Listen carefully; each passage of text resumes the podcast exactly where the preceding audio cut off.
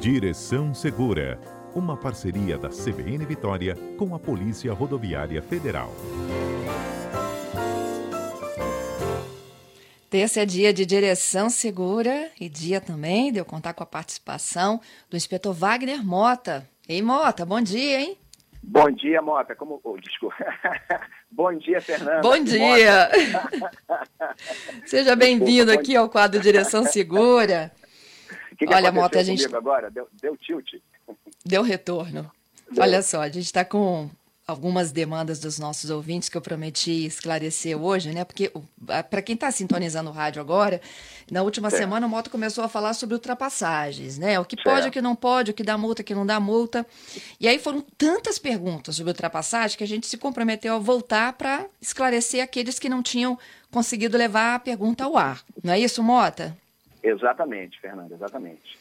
Então, e aí eu vou então seguindo já para as demandas, lembrando que nosso telefone está sempre à disposição de vocês, viu? 992994297. Esse é o número que você nos encaminha pergunta de torpedo, WhatsApp ou Telegram. Pode ser áudio, vídeo, foto, texto, o que você achar mais viável, manda para cá, que a gente sempre participa aí com a, com a colaboração dos comentaristas, como o Mota aqui conosco nas terças. O Fabrício, ele fala sobre ultrapassagem. Mesmo permitindo a faixa, podemos ultrapassar dois veículos de uma única vez? Isso é considerado andar na contramão? Certo. Vamos lá, Fernando. É, é, em primeiro lugar, em razão dessa pergunta, eu queria fazer aqui uma contextualizada. Como curiosidade, uhum. Fernanda, no Brasil morrem, em média, 60 mil pessoas por ano em acidentes de trânsito de forma geral. Então, isso é um número altíssimo. Né? Isso são, em média, para a gente ter uma ideia, 164 pessoas por dia que morrem no trânsito brasileiro. É como se um avião comercial caísse todo dia no Brasil. Né? Isso é um dado alarmante.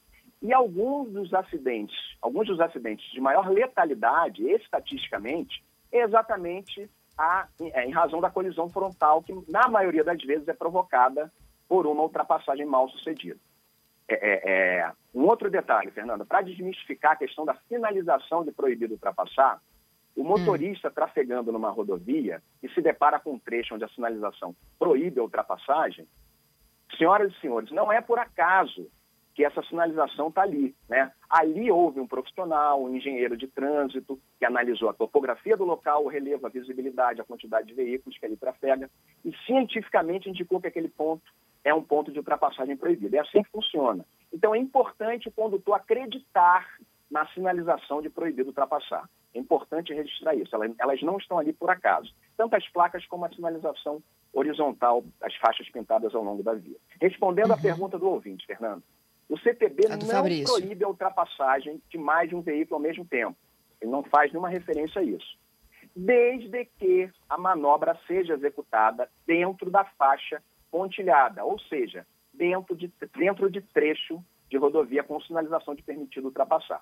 Lembrando que a manobra de ultrapassagem deverá ser executada por completo em local permitido pela sinalização. Não adianta ele iniciar em pontilhada e 300, 400, 500 metros lá para frente, ele finalizar a ultrapassagem em, em local não permitido. E lembrando também que se você for ultrapassar mais de um veículo, dois veículos, por exemplo, é interessante que você tenha uma, uma visão privilegiada, né? E que você não exceda os limites de velocidade. Porque se você está ultrapassando o veículo à frente, é porque ele está numa velocidade, embora permitida, né? É, é, ele está numa velocidade um pouco inferior à sua. Então, que você ultrapasse, mas que você não exceda o limite de velocidade para executar aquela ultrapassagem. Entendido. É porque eu é acho isso. que quando ele fala na contramão, é porque ele está fazendo ultrapassagem pista simples e não dupla. Exatamente, é isso que a gente Está entrando na tá contramão, né? Exatamente, ele está fazendo, ele está utilizando a contramão né, no tempo necessário para executar a manobra de ultrapassagem. Após o momento que ele, que ele executa essa manobra, ele vai voltar para a sua pista. Isso caracteriza a ultrapassagem. Só que essa, essa ida e volta e permanência, toda ela tem que acontecer em local de faixa pontilhada. Uhum. O Augusto também uhum. manda pergunta aqui.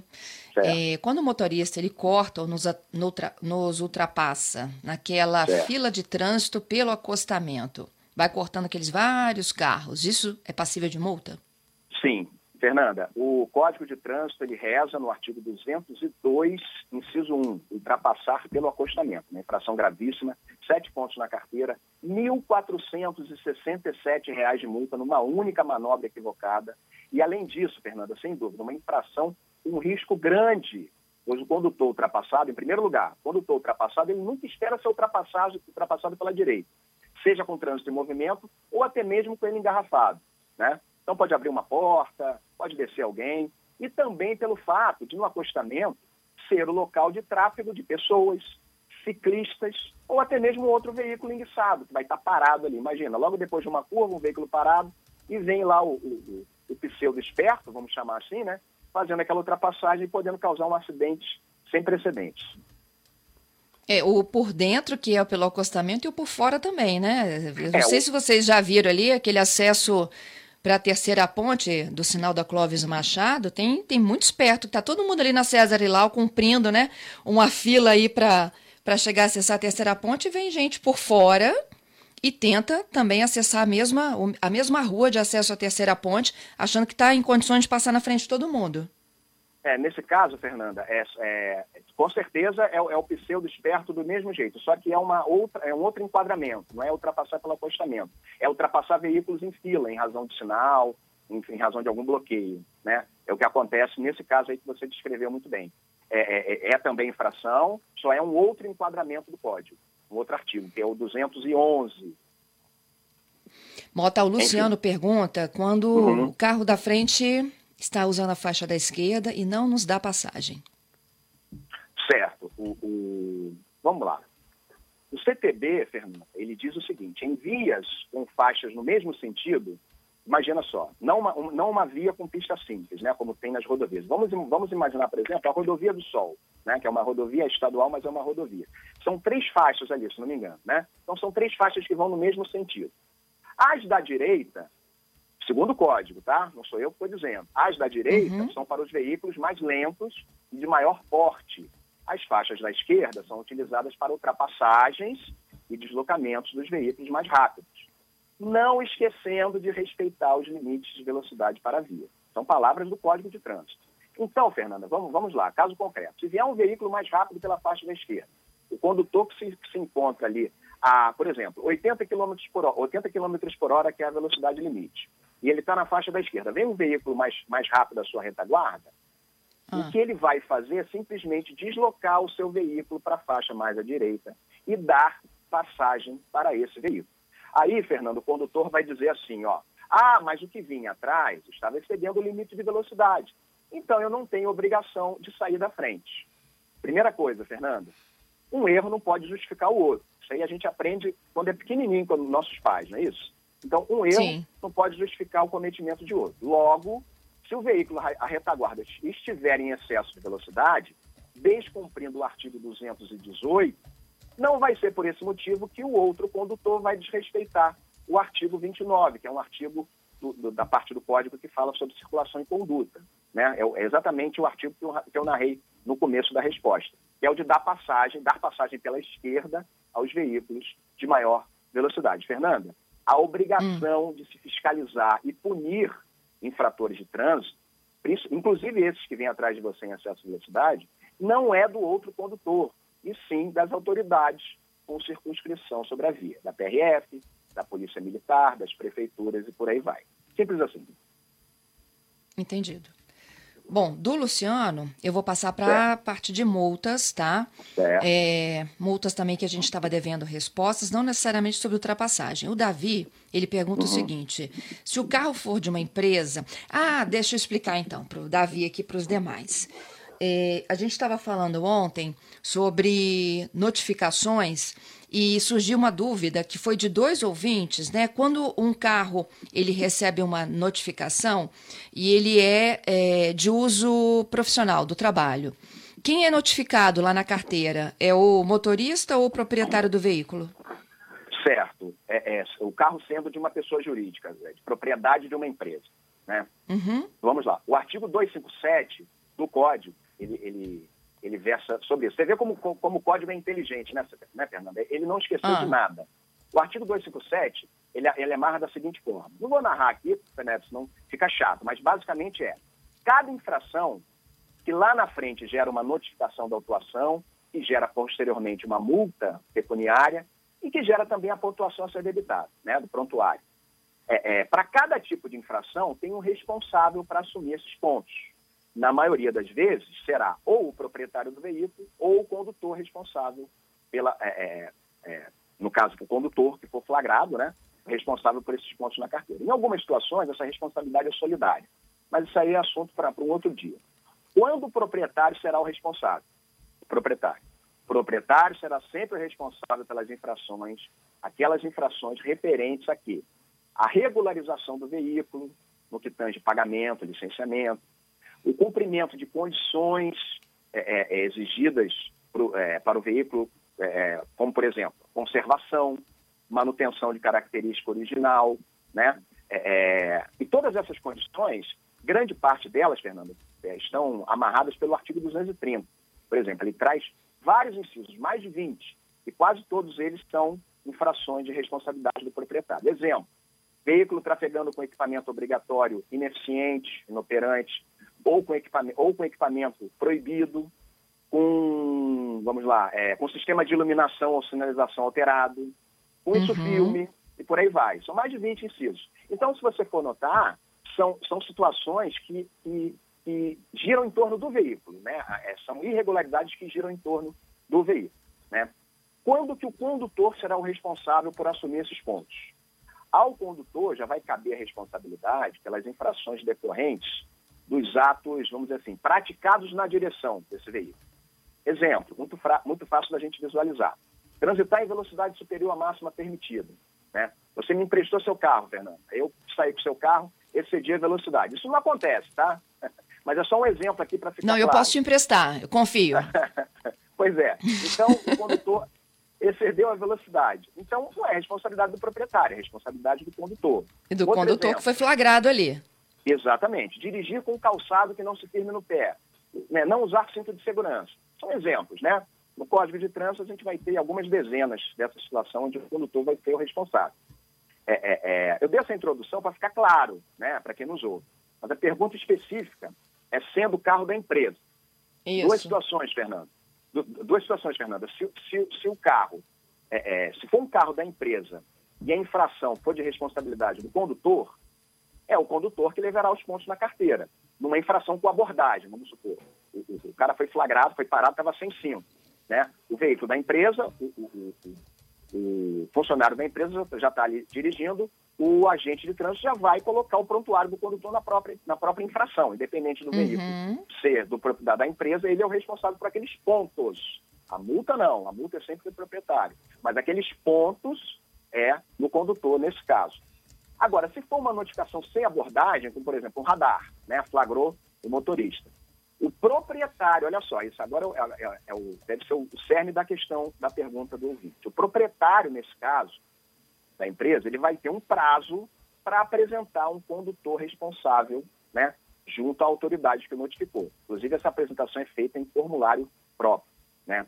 É, é mas se essa infração for de responsabilidade do proprietário, né, vamos supor, ele, ele é flagrado e tal, em alguma infração sem abordagem, e a responsabilidade é do proprietário. Nesse caso, a pessoa jurídica, a empresa, ela também vai ter um prazo para indicar um responsável por, por aquela infração. Por quê, Fernanda? CNH está sempre vinculada a um CPF.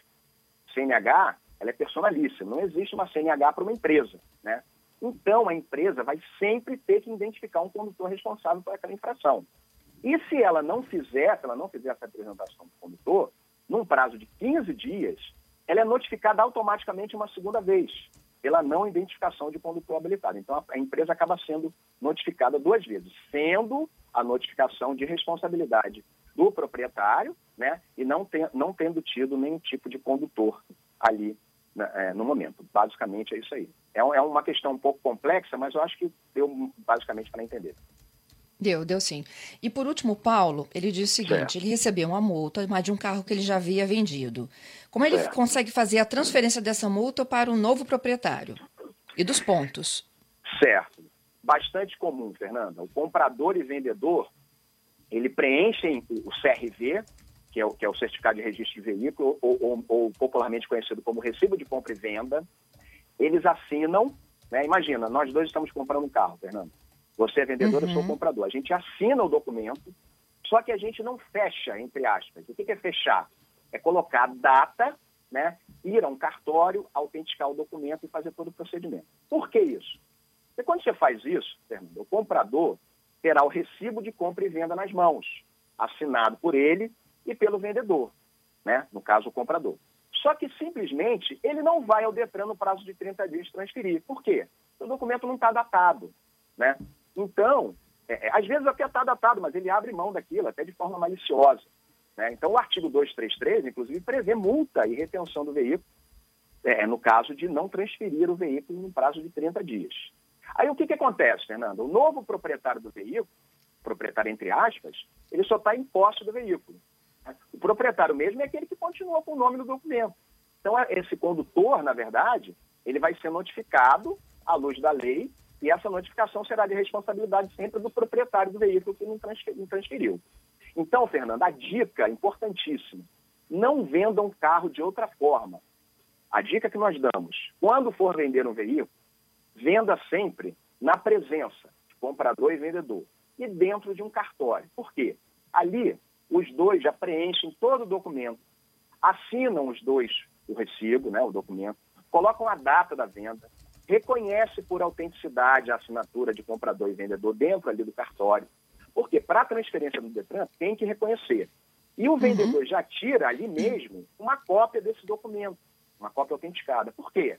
Porque se o comprador não fizer a transferência no prazo que a lei manda, de 30 dias, o vendedor, para não ser prejudicado, né, é, é, ele pode fazer o que a gente chama de comunicação de venda junto ao Detran, para se esquivar de qualquer responsabilidade com o veículo, aí em data posterior, a, a, no caso da venda. Né? Mas para isso ele tem que ter a cópia autenticada do CRV preenchido, datado, assinado por comprador e vendedor e com reconhecimento das assinaturas, reconhecimento da autenticidade no cartão. Então a dica que a gente dá é, é exatamente essa. Faça dessa forma para não ter problema lá na frente. Porque depois, para reverter isso, é um trabalho, seri, trabalho seríssimo. Às vezes você tem que, tem que recorrer ao judiciário, entendeu? Você não tem como comprovar que você vendeu, de fato. Fica só no, no, na palavra, fica só no fio do uhum. bigode. E às vezes esse fio do bigode é, é mais frágil que a gente imagina. Mota, agora a resposta tem que ser na velocidade que você jamais permitiria que alguém trafegasse aqui, mil por hora, porque a gente está indo para o repórter CBN. O André, é, é, uma rodovia estadual, tá? S10 Barra do Saí. Como que se faz uma ultrapassagem permitida num trecho da S10 que tem cruzamento com várias ruas? Pode? permitida em região de cruzamento? Eu acho que ele está equivocado, porque via de regra, via de regra não, em região de cruzamento, normalmente a sinalização vai indicar ultrapassagem proibida, seja por placa, seja nas, nas faixas pintadas ao longo do pavimento. Se tem cruzamento, via de regra, pelo menos é o que reza o código, a ultrapassagem vai ser proibida. Tá certo. Mota, já ficaram aqui várias outras perguntas, eu te encaminho e a gente volta na terça que vem, tá? Ok, Fernanda. Um grande abraço para você, abraço para todos os ouvintes, é sempre um prazer.